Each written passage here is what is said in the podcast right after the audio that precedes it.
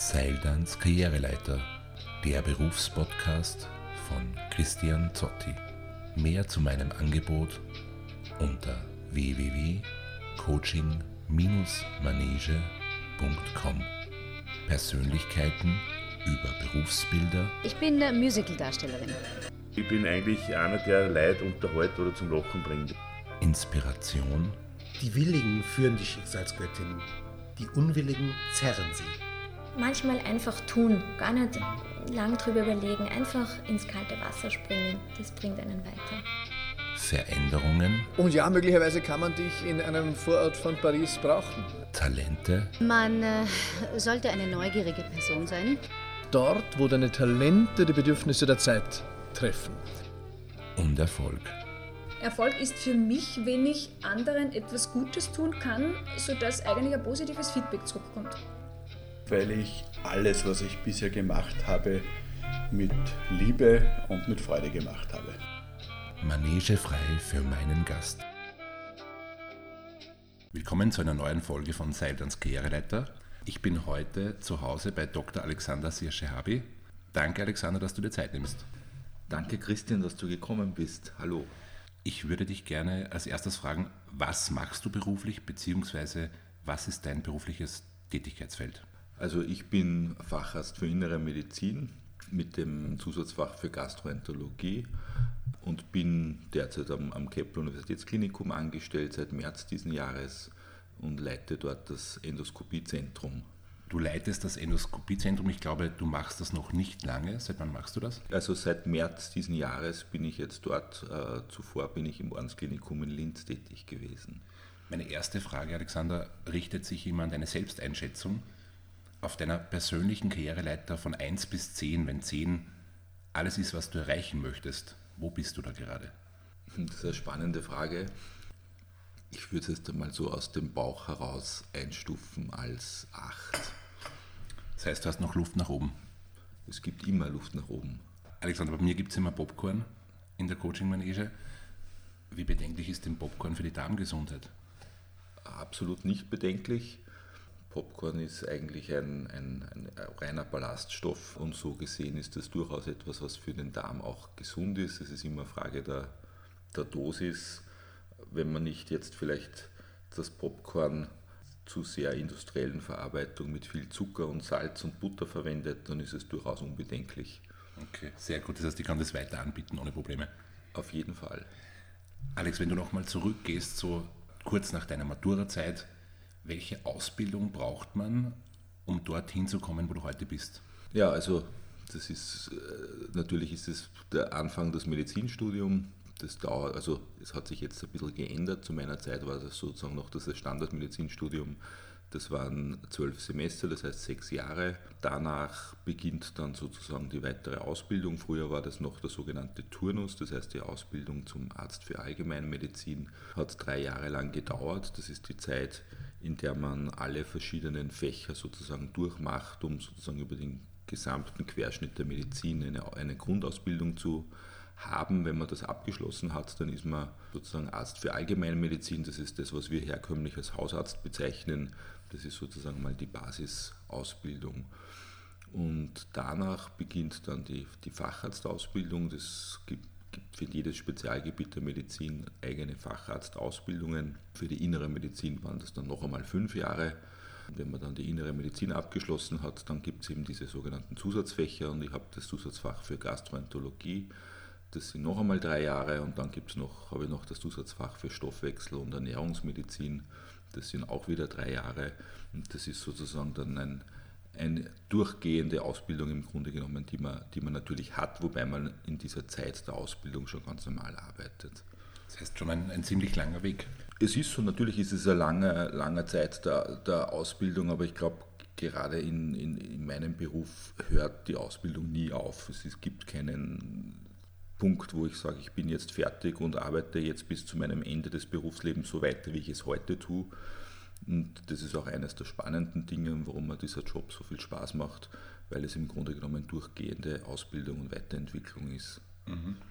Du hast gesagt, es ist ein immerwährendes Lernen quasi auch in deinem, in deinem Berufsfeld notwendig. Welche Eigenschaften sind wichtig, sollte man mitbringen, wenn man jetzt so eine Karriere anstrebt? Also ich glaube, das Grundlegende, wenn man jetzt einmal ganz allgemein über den Arztberuf spricht, ist natürlich, dass das, was im, im, im Mittelpunkt steht, ist Betreuung von, von Menschen. Man hat unglaublich viel und das ist auch das Schöne an dem Beruf, einfach Kontakt mit Menschen. Es ist jeder Tag anders. Man braucht ein großes Maß an Empathie, man muss sein Gegenüber verstehen, man muss sich, ich glaube, man braucht Einfühlungsvermögen in Sorgen von kranken Menschen, die sich ja letztendlich zu uns begeben mit Hoffnung auf Verbesserung ihrer Beschwerden.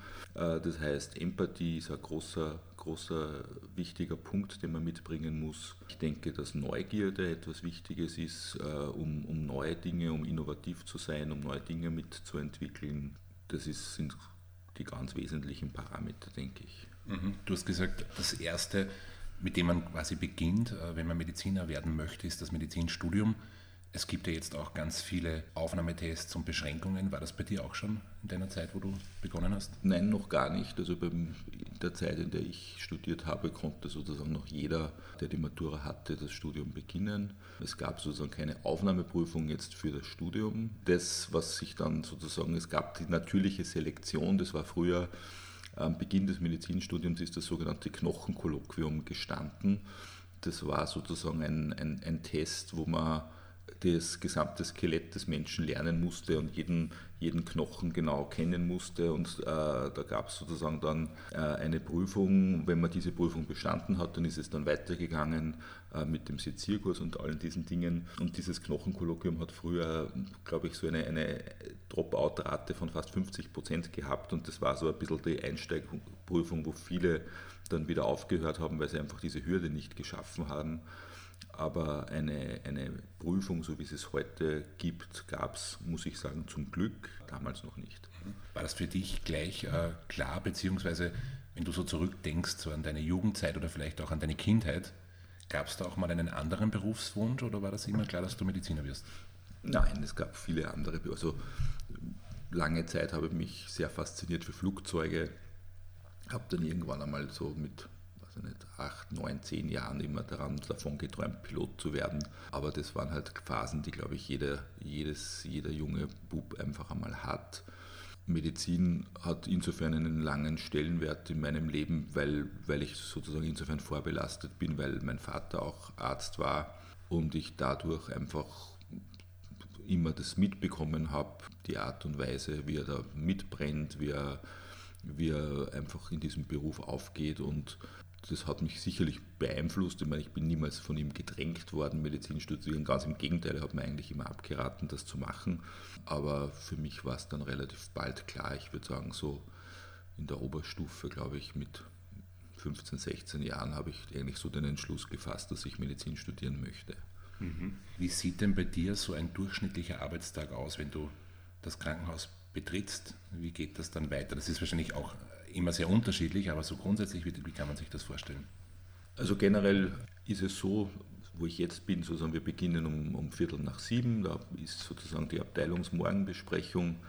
Das läuft im Grunde genommen so ab, dass alle Ärzte der, der Abteilung sich in einem Besprechungsraum treffen. Da sitzt man an einem großen Tisch. Die Diensthabenden des Vortages, also der, der Nacht, übergeben über irgendwelche Besonderheiten der Nacht, welche Aufnahmen, welche Patienten gekommen sind, um sozusagen allen äh, sozusagen ein bisschen äh, einen Überblick zu geben, was für äh, neue Patienten da sind, ob es möglicherweise Probleme geben wird, die, die rasch zu lösen sind. Und nach dieser Morgenbesprechung, die dauert in aller Regel so 15 bis 20 Minuten, ist es traditionell einfach so, dass man dann gemeinsam einen Kaffee trinken geht und dann gehen sozusagen alle in ihre Bereiche. Und bei mir ist es so, dass ich zu 100% nur in der Endoskopie arbeite das heißt, nach der Morgenbesprechung gehe ich dann in die Endoskopie. Äh, da sitzen dann auch alle sozusagen in unserem sogenannten Sozialraum meistens. Das heißt, die Schwestern, die, die, äh, die Pfleger, dann besprechen wir kurz noch einmal durch, was heute an, an Interventionen oder an Untersuchungen, ob es irgendwelche Spezialdinge gibt. Und dann geht sozusagen unter Anführungszeichen die Routine los. Das heißt, wir haben insgesamt fünf Untersuchungsräume in diesen Untersuchungsräumen werden sozusagen verschiedene Patientenuntersuchungen dann aufgelegt und dann macht man sozusagen im Grunde genommen eine Untersuchung nach der anderen, beziehungsweise Interventionen, das heißt auch aufwendigere Dinge, die mit Narkose gemacht werden, werden in einem Spezialraum gemacht. Und das Spannende daran ist halt, man stellt sich das vielleicht ein bisschen äh, eintönig vor, wenn man Bereich Endoskopie ist etwas, wo die Leute oft nur die Vorstellung haben, sie kennen Magen-Darm-Spiegelung, Röhrl reinschieben. Bei vielen äh, löst das auch ein bisschen Ekelgefühl aus, dass man sagt, der stirrt da im Darm herum. Aber in Wirklichkeit ist es unglaublich, also ich finde es ein unglaublich spannender Bereich. Jede Untersuchung ist anders. Man braucht doch viel handwerkliches Geschick und, und es ist eine extrem spannende Mischung, einfach diese intellektuell zu arbeiten, aber auch manuelle Fertigkeiten einfach äh, mhm. mitzubringen. ist ja auch in den letzte Woche habe ich einen äh, Beitrag gesehen, das glaube ich war bei Oberösterreich heute, wo es auch um das Thema künstliche Intelligenz gegangen ist in deinem Betätigungsfeld. Was passiert denn da genau? Naja, künstliche Intelligenz ist natürlich ein ganz spannendes Thema, das zurzeit in nahezu allen Bereichen äh, aktueller wird. Was bei der künstlichen Intelligenz jetzt im Bereich der Endoskopie passiert, ist einfach, dass uns sozusagen Computersysteme zur Verfügung stehen, die uns einfach unterstützen, dass die, die, die Qualität der Untersuchung verbessert wird.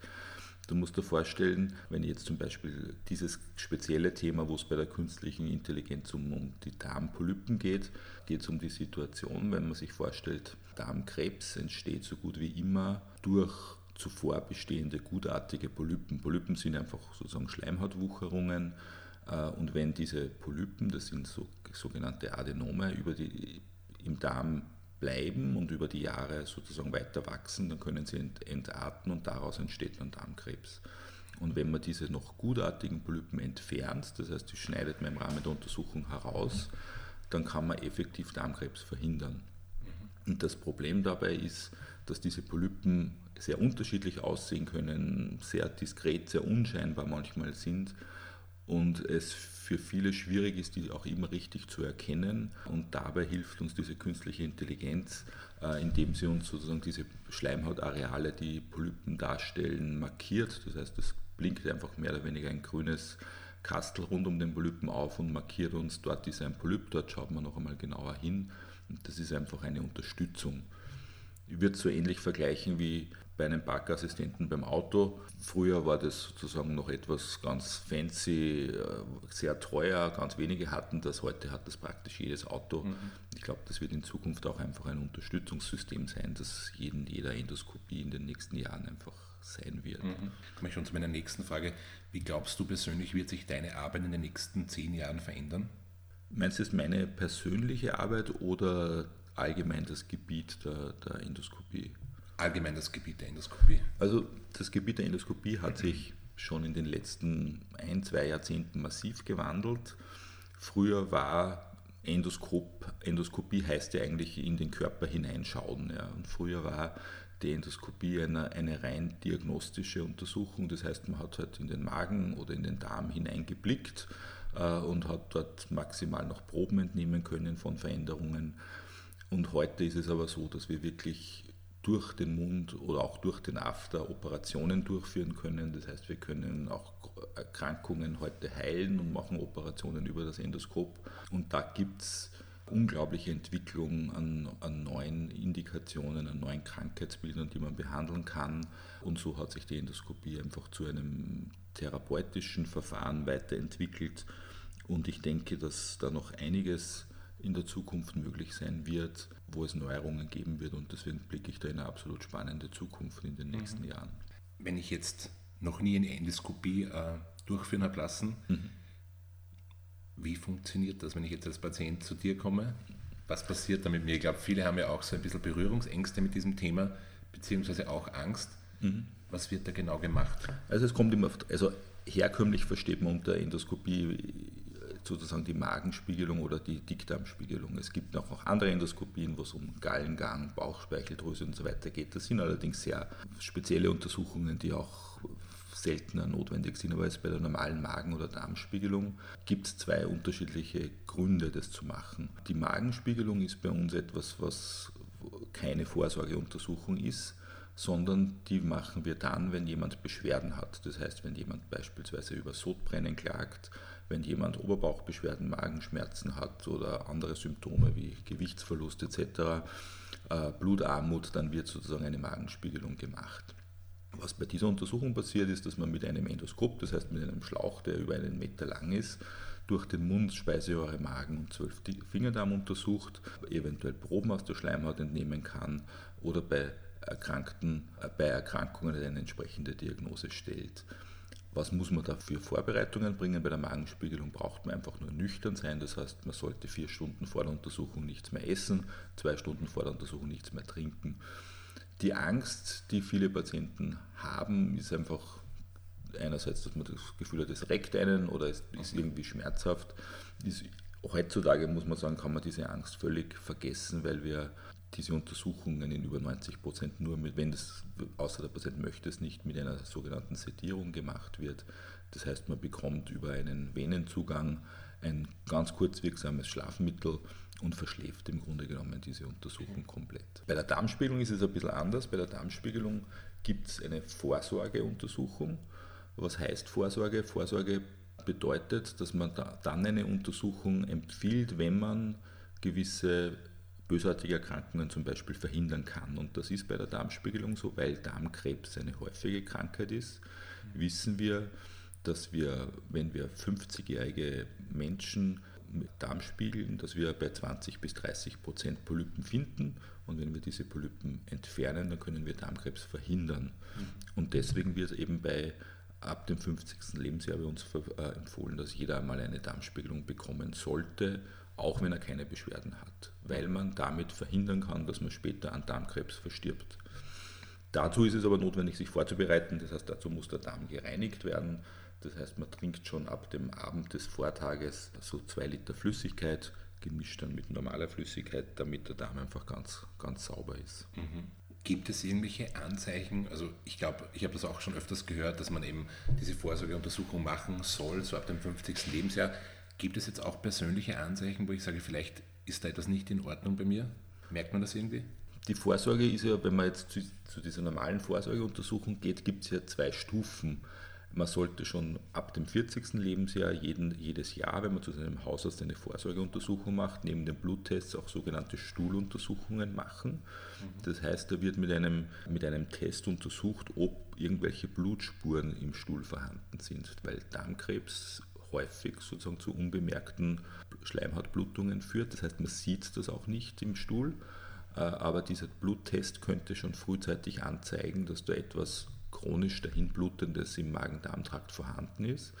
Und deswegen sollte man jährlich diesen sogenannten Hämokult-Test, das heißt Test im, äh, im, auf Blut im Stuhl durchzuführen. Wenn der positiv ist, dann muss man die Darmspiegelung früher machen.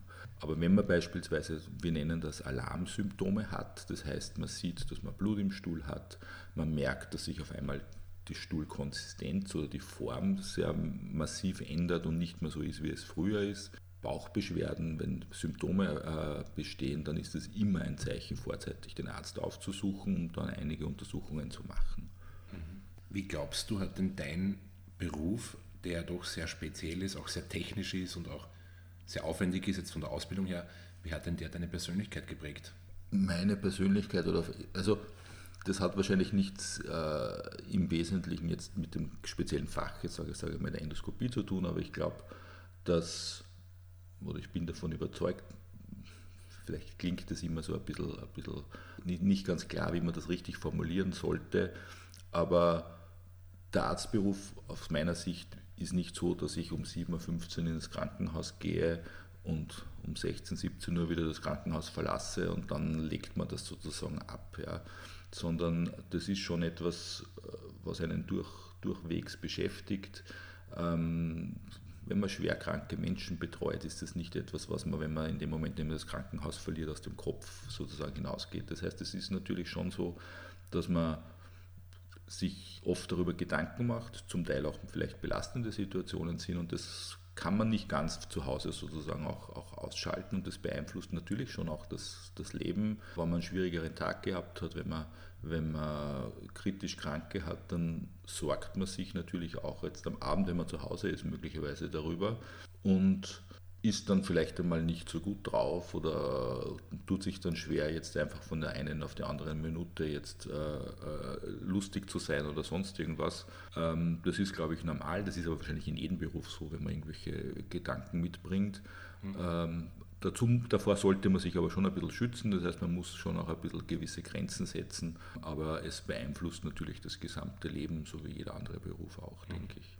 Was war denn bei deiner Ausbildung, die ja doch aufwendig war und auch lange gedauert hat, bis heute glaubst du für dich die größte Unterstützung oder vielleicht wer oder was war die größte Unterstützung dafür? Oder kam das alles aus dir? Nein, gar nicht, um Gottes Willen. Ähm, die größte Unterstützung war, wenn ich jetzt meine persönliche Biografie durchnehme, einfach die Tatsache, dass ich an einer Abteilung ausgebildet wurde, an der mir irrsinnig wohlgefühlt habe, dass ich einen Chef gehabt habe, der glaube ich, mich sehr früh extrem gefördert hat, von dem ich unglaublich viel gelernt habe, von dem ich den Zugang zu vielen Dingen gelernt habe, der mir diese Neugierde, glaube ich, äh, mitgegeben hat, Dinge auszuprobieren, innovativ zu sein, bei neuen Verfahren, die, die ich begonnen habe, einfach dahinter gestanden ist. Ähm, also so würde ich schon meinen früheren Chef als einen der wesentlichen Faktoren sehen, der mir das alles ermöglicht hat, das zu können, was ich heute kann. Mhm. Ist dein Beruf irgendwie von der wirtschaftlichen Lage abhängig oder gar nicht? In Wirklichkeit gar nicht, muss man sagen. Also das ist ja eines der, der Riesenprivilegien, die ich habe oder die wir haben im Arztberuf oder auch überhaupt im gesamten Gesundheitswesen, dass natürlich die Sorge, jetzt Berufsängste zu haben, äh, ganz, ganz weit im Hintergrund sind, weil Krankenhäuser wird es immer geben, Kranke wird's immer, wird's, werden immer da sein. Das heißt, über die Zukunft muss man sich nicht wirklich Sorgen machen. Kann, ich bin sicher, sozusagen bis ich in Pension geht, werde ich eine durchaus ja auch gut bezahlte Arbeit haben. Das ist natürlich ein großes Privileg, das ich habe. Das ist mir auch völlig bewusst im, im ganz im Gegensatz zu anderen Berufen. Sehen leider, glaube ich, manche in, in, in der Ärzteschaft nicht so. Das ist auch etwas, was, was ein bisschen zu Problemen führt, aber insgesamt ist man, was die wirtschaftliche Backup, also Background anbelangt, natürlich in einer sehr privilegierten Situation und dem, das sollte man auch durchaus dankbar sein. Wenn du jetzt morgen einen Spaziergang machen würdest oder könntest mit dem 15-jährigen Alexander, was würdest du dir rückblickend raten oder welchen Ratschlag würdest du dir geben? Ah, ich glaube, man sollte, sollte einfach das, wovon man überzeugt ist, diesen, diese Wege gehen und, und sich viel auch aus, seinem, aus seinen Gefühlen heraus durchaus auch leiten lassen. Ähm, und es ist immer ganz wichtig, dass man, dass man Entscheidungen, die man trifft, einfach konsequent nachverfolgt. Mhm. Du hast ja auch gesagt, dass dein Beruf sehr wenig abhängig ist von der wirtschaftlichen Lage und auch sehr stabil ist, aber wenn wir davon ausgehen, dass du morgen einen komplett anderen Weg einschlagen müsstest, wo würde es dich dahin verschlagen oder was könnte das sein? Du meinst jetzt von, weg von der Medizin? Genau, also einen komplett anderen Bereich, den du beruflich bedienen müsstest. Also wenn ich jetzt mich sozusagen komplett für eine neue Karriere entschließen müsste, mhm. spannende Frage. Was ich auf jeden Fall möchte, ist immer ein bisschen eine Mischung aus, aus äh, sozusagen geistiger Arbeit, aber auch manueller Tätigkeit. Es macht mir unglaublich viel Spaß, irgendwelche Dinge zu, zu, zu schaffen. Ähm, also ich würde da fast an einen handwerklichen Beruf denken, der, weiß ich nicht, wenn ich jetzt da so in den Garten hinausschaue, irgendwas dort zusammenschrauben, mich würden Dinge wie ja, ein, ein, ein, Handwerk, in dem man etwas schafft, ob das Tischler ist, ob das Architektur ist, irgend sowas in dieser Richtung würde mich vielleicht durchaus auch reizen können. Mhm. Ja, welche Ziele hast du denn noch in Bezug auf deine Karriere?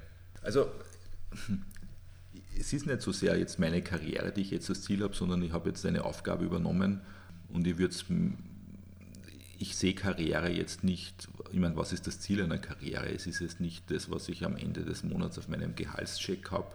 Äh, es ist nicht der Titel, der auf meiner Visitenkarte draufsteht äh, oder, oder die Größe der Tür, auf der mein Name vielleicht steht, das Wesentliche, sondern Karriere bedeutet für mich, dass ich die Aufgabe, die ich gerade verfolge, einfach gut mache. Und mein spannender Punkt, warum ich ja jetzt auch mit Anfang dieses Jahres meine Arbeit gewechselt habe, ist einfach, dass ich die Möglichkeit bekommen habe, an einer noch jungen Medizinuniversität, also an der Linzer Uniklinik, äh, ähm, eine, einen Bereich, also die Endoskopie dort sozusagen in einigen Bereichen neu zu gestalten.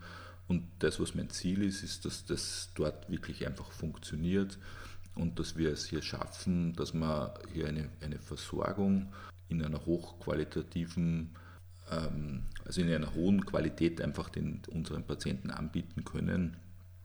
Und, und dass ich es dann schaffe, dass ich dort auch viele junge Kollegen einfach ausbilden kann und, und das sozusagen zu einem, ich sage es mal, durchaus zu einem angesehenen Endoskopiezentrum in Österreich äh, mitentwickeln kann, wo, wenn, man jemand, wenn jemand sozusagen die Ausbildung macht, man sozusagen einen guten Ruf hat und sagt, okay, wenn du dort ausgebildet wurdest, dann glaube ich dir, dass du das gut kannst und, und man sozusagen der Zukunft auch äh, einen, einen Teil in der Karriereleiter vieler zukünftiger Ärzte vielleicht bieten kann. Mhm. Das heißt eher ein ideelles Ziel.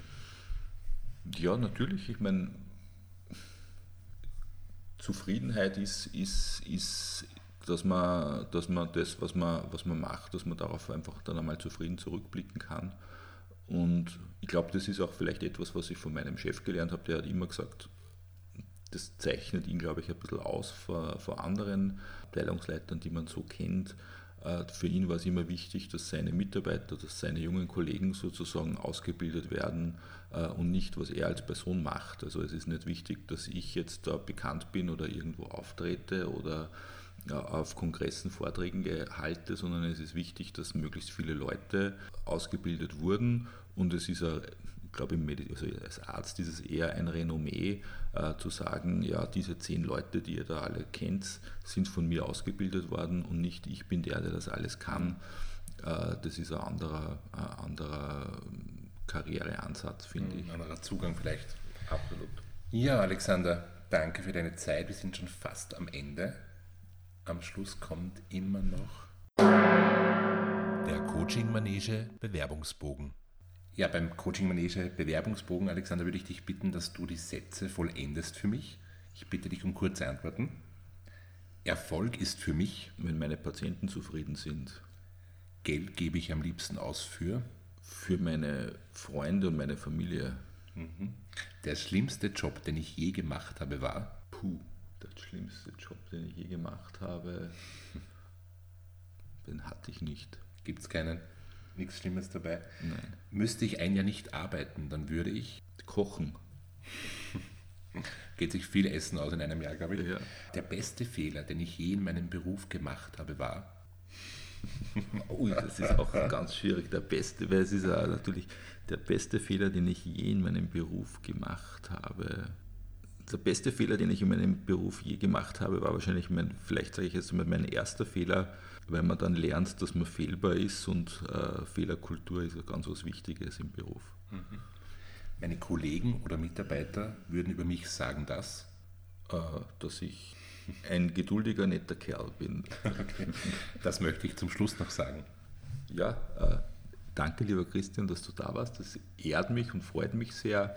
Ähm, und ich kann nur sagen, jeder, der in seiner Karriere daran denkt, Medizin zu studieren, der sollte dieses Ziel nachverfolgen. Es ist absolut spannende Arbeit. Danke, Alexander. Danke, Christian.